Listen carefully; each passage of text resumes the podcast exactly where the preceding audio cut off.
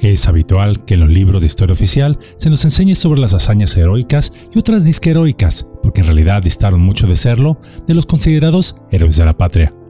Estas enseñanzas usualmente se remiten únicamente las llevadas a cabo en lo que hoy es el actual territorio de México, es decir, lo que quedó de nuestro país después de la invasión de los Estados Unidos en 1846, olvidándose o omitiéndose otras importantes y menos conocidas batallas que también formaron parte de este conflicto, en las que valientes mexicanos lucharon con determinación y sacrificio en defensa de su territorio y su gente. O deseo hablarles un poco de ese pasado que no se cuenta en las aulas escolares de nuestro país. Es por eso que Yolo Camotes tiene el placer y orgullo de traerles el día de hoy la batalla de Rancho Domínguez, un grito de resistencia y unidad en la historia de México.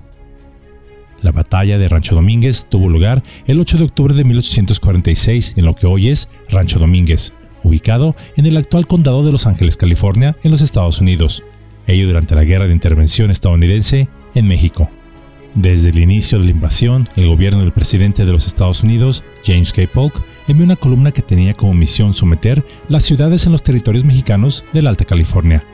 los habitantes de esa región tuvieron conocimiento de la guerra entre México y los Estados Unidos no por parte del gobierno mexicano, el cual se encontraba muy lejos de ellos, sino porque de la nada sus puertos sufrieron un bloqueo marítimo por parte de las fuerzas navales de los Estados Unidos, siendo el puerto de San Francisco el principal afectado.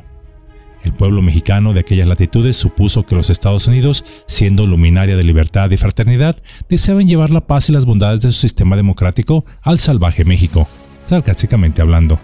por lo que de inmediato se iniciaron acciones para poder defenderse. El gobernador de las Californias, José María Flores, y el jefe de la guarnición, Andrés Pico, decidieron trasladar la capital de la ciudad californiana de Monterrey a Los Ángeles, ya que Monterrey estaba junto al mar, lo cual la hacía vulnerable a cualquier ataque enemigo, mientras que Los Ángeles tenía mejores facilidades defensivas. Aún así, la capital de aquella región, es decir, Monterrey, fue tomada con facilidad, y la bandera de las barras y las estrellas fue izada en la plaza principal. Un gobierno de ocupación estadounidense se estableció y durante precisamente esa ocupación los marinos estadounidenses cometieron tantos abusos y atropellos a la población que causaron que se organizaran secretamente decenas de hombres que al mando de Andrés Pico se levantarían de nuevo y reiniciarían la contienda en una guerra de guerrillas. Una contienda que los Estados Unidos creían que ya habían ganado, logrando los rebeldes mexicanos con su presión que los estadounidenses salieran de la ciudad. Más tarde, del 13 al 30 de septiembre de 1846, los aproximadamente 2.500 habitantes de Los Ángeles fueron sitiados por el ejército estadounidense, pero la población ya los esperaba. Habían guardado víveres, agua y suficientes municiones para un largo asedio. Las tropas estadounidenses, sin tener una cadena de suministros confiable a largo plazo, se quedaron pronto sin agua y comida, por lo que se vieron obligadas a replegarse. En un intento más por recuperar la plaza, 379 soldados marinos estadounidenses, a mando del capitán estadounidense William Mervyn, avanzaron sobre Los Ángeles pensando que pronto estarían saqueando alegremente la ciudad y vejando a cuanta mujer ellos quisieran. Pero en el camino se les interpuso el 8 de octubre de 1846 el comandante de las tropas mexicanas, el capitán José Antonio Sequiel Carrillo, quien estaba al mando de tan solo 50 lanceros mexicanos en el rancho Los Domínguez. Las fuerzas mexicanas, prácticamente sin municiones, contaban solo con dos cañones, los cuales posicionaron estratégicamente sobre el lugar conocido hoy como Carson. Desde aquellas colinas comenzaron a disparar en cuanto se vislumbró el enemigo, causándole 14 bajas. Enseguida, en un ardid de estrategia militar, Carrillo dispuso que la caballería iniciara a galopar atrás de las colinas de Carson, causando que altas columnas de polvo se alzaran en las inmediaciones del campo mexicano. Esta gran cantidad de polvo que levantaron, el ruido y la dificultad de visión causaron que el oficial estadounidense, al mando de sus tropas, no pudiera estimar de manera correcta el número exacto y la posición de las fuerzas mexicanas. Creyendo que los soldados mexicanos lo superaban en número, decidió rendirse pero antes de que lo hiciera, comenzó una lluvia de balas, cañonazos y hasta piedras que precisamente hacían suponer que las tropas mexicanas eran más numerosas.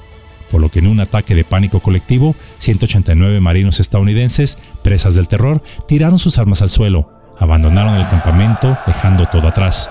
huyendo despavoridos, pues pensaron que no eran rival para una tropa muy superior en número a ellos y la cual les perseguía. Si esto fuera poco, se había dejado circular un ataque psicológico, dándose el rumor, falso por supuesto, por parte de las defensas mexicanas, que a los capturados se los iban a comer para celebrar la victoria. Pues recuerden que para los estadounidenses de aquella época, y a veces aún en la actualidad, se les decía por parte de su gobierno que los mexicanos eran salvajes. Los soldados estadounidenses lograrían escapar y llegaron a la bahía de San Pedro, donde informaron al general Kearney, que se encontraba en Nuevo México, sobre la derrota. Este, no queriendo exponerse a más derrotas y por supuesto a humillaciones militares, dispuso el avance de numerosas tropas de refresco por el viejo camino español, y logrando, en una segunda ola de ataques, en la que casi mil estadounidenses enfrentaron a 300 soldados mexicanos en distintas batallas, a base de ataque tras ataque y sin dejar descansar a las tropas nacionales, mermar su resistencia, y por fin vencer, difícilmente, a esta resistencia en California, y logrando por fin la victoria, aunque una victoria muy difícil de ganar. Esta lucha de resistencia mexicana en el territorio mexicano de Alta California, aunque parece desconectada del resto del país, porque así lo ha dispuesto la narrativa oficial, no lo es del todo, pues esta lograría retrasar los planes estadounidenses en la invasión total hacia México. La defensa de los habitantes de la Alta California, a pesar de no contar con el apoyo del gobierno central, pues la lucha no solo fue militar, sino en contra de traidores a la patria, los californios combatieron encarnizadamente al enemigo para defender la soberanía mexicana, causando humillantes derrotas a las columnas invasoras, teniendo el gobierno de los Estados Unidos que desviar fuerzas de la invasión desde el centro del país hacia la Alta California, dando tiempo a las fuerzas militares y a la población civil del resto del país a prepararse para su cita con la historia. En esta sencilla cápsula conocimos la poco conocida en nuestro país Batalla de Rancho Domínguez, en el contexto de la invasión de los Estados Unidos a México. Crónica que nos enseña que la determinación, el ingenio y la resistencia ante la adversidad pueden prevalecer incluso cuando las probabilidades parecen estar en tu contra.